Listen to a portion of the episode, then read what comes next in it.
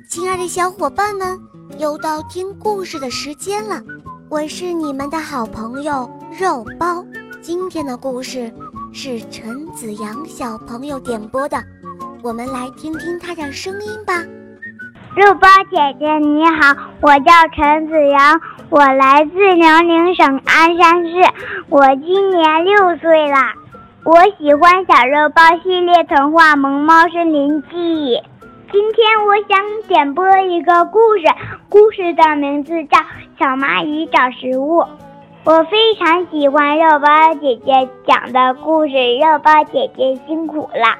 肉包姐姐，我现在就在听小肉包系列童话《萌猫森林记》。嗯，小宝贝，谢谢你这么喜欢小肉包童话。下面。就由我来为你讲你点播的故事哟，谢谢肉包姐姐，么么哒。下面请收听《小蚂蚁找食物》，播讲肉包来了。这一天，小蚂蚁们都饿了，它们储存的食物都吃完了，于是它们准备出去寻找食物。小蚂蚁们找到了食物，被毛毛虫看到了。毛毛虫想把食物抢走，毛毛虫抢走了小蚂蚁的食物。于是小蚂蚁去找了它的同伴们帮忙。毛毛虫一看，蚂蚁人多势众，于是就给飞蛾这一架直升机打电话了。小蚂蚁给熊蚁打了电话，雄蚁马上又飞了过来，让小蚂蚁骑到它的身上。飞蛾把毛毛虫送回了森林里的家。小蚂蚁兵们分成两路去追毛毛虫。第一组军队发现了毛毛虫，把它的家园围得水泄不通。毛毛虫就在房子的四周。挖了一圈一圈的深沟，并且注满了水。这时，小蚂蚁们商量了一下，他们到树上取了一些树叶，把树叶都放在水中当小船用。就这样，一批一批的蚂蚁渡过了小水沟。飞蛾又在天空中向地面撒了一圈油。并用火柴点燃了。小蚂蚁们一看，他们灵机一动，在地上挖了几条通道。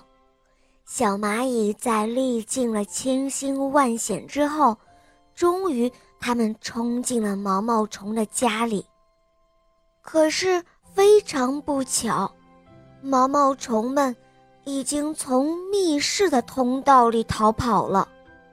毛毛虫们遇到了第二支军队，于是蚂蚁第二军队将毛毛虫他们团团围了起来。蚂蚁对工蚁说：“哼，这些可恶的毛毛虫，他们这就是自食恶果。”毛毛虫的同伴们很伤心，他们决定要报仇。冬天来了，毛毛虫没有了食物。他们就想了一个鬼主意。毛毛虫们想要夺走蚂蚁所有的食物，他们请了很多的援兵，一进门就杀害了一只工蚁。蚂蚁们打起了反击战，但是毛毛虫的军队非常的厉害，这一回把蚂蚁打得惨败而归。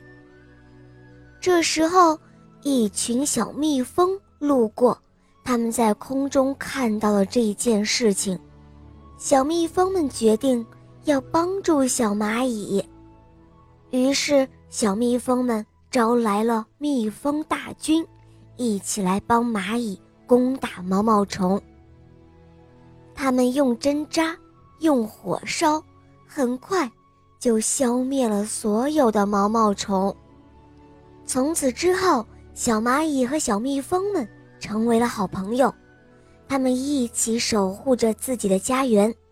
从那之后，再也没有人敢去欺负他们了。